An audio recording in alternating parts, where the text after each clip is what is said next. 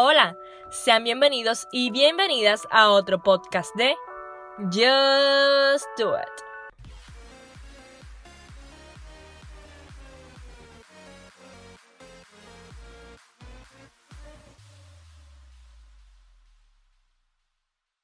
Con ustedes, Cristina Meléndez. Hoy hablaremos sobre el periodismo colaborativo. ¿Sabes cuál es? Por si no lo sabes, el periodismo colaborativo es un tipo de periodismo, obviamente, en el que participan un grupo de personas con el objetivo de crear información y difundirla o dispersarla entre ellos y otras personas a través de la web. Mediante este tipo de periodismo se genera mucha información y contenido que cualquier periodista de manera individual no podría producir. Además, en este ejercicio todos los comunicadores se favorecen, ya que tienen la oportunidad de dar y recibir nuevas técnicas o enseñanzas entre ellos, lo que a su vez estimula el crecimiento. Un dato interesante es que el periodismo colaborativo es considerado por muchos como un medio de información alternativa, ya que no está sujeta a una jerarquía o a las presiones mediáticas, por lo que los periodistas tienen la libertad de desarrollar el contenido de una manera totalmente diferente. El periodismo colaborativo se desarrolla bajo el contexto de la web 2.0 y de aquí mismo sacamos su importancia en el periodismo digital. Básicamente, gran parte de los procesos y actividades que se realizan para tener un buen producto periodístico es a través Internet.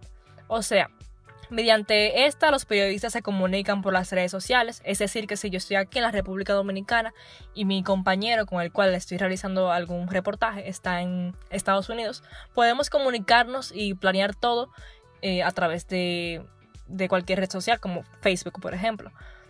También se gestionan las relaciones, consiguen las fuentes, eh, investigan y finalmente lo publican y comparten todo a través de la web. Cabe destacar que al realizarse este tipo de trabajo se utilizan los recursos multimedia, los cuales cambian y mejoran totalmente la experiencia del lector. De esta forma podemos ver la importancia y la relación que tiene el periodismo colaborativo con el periodismo digital.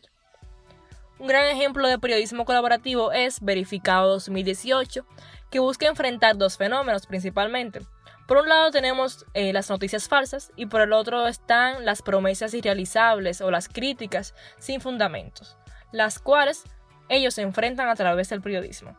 Por ello, casi 60 medios, organizaciones de la sociedad civil y universidades crearon Verificado 2018.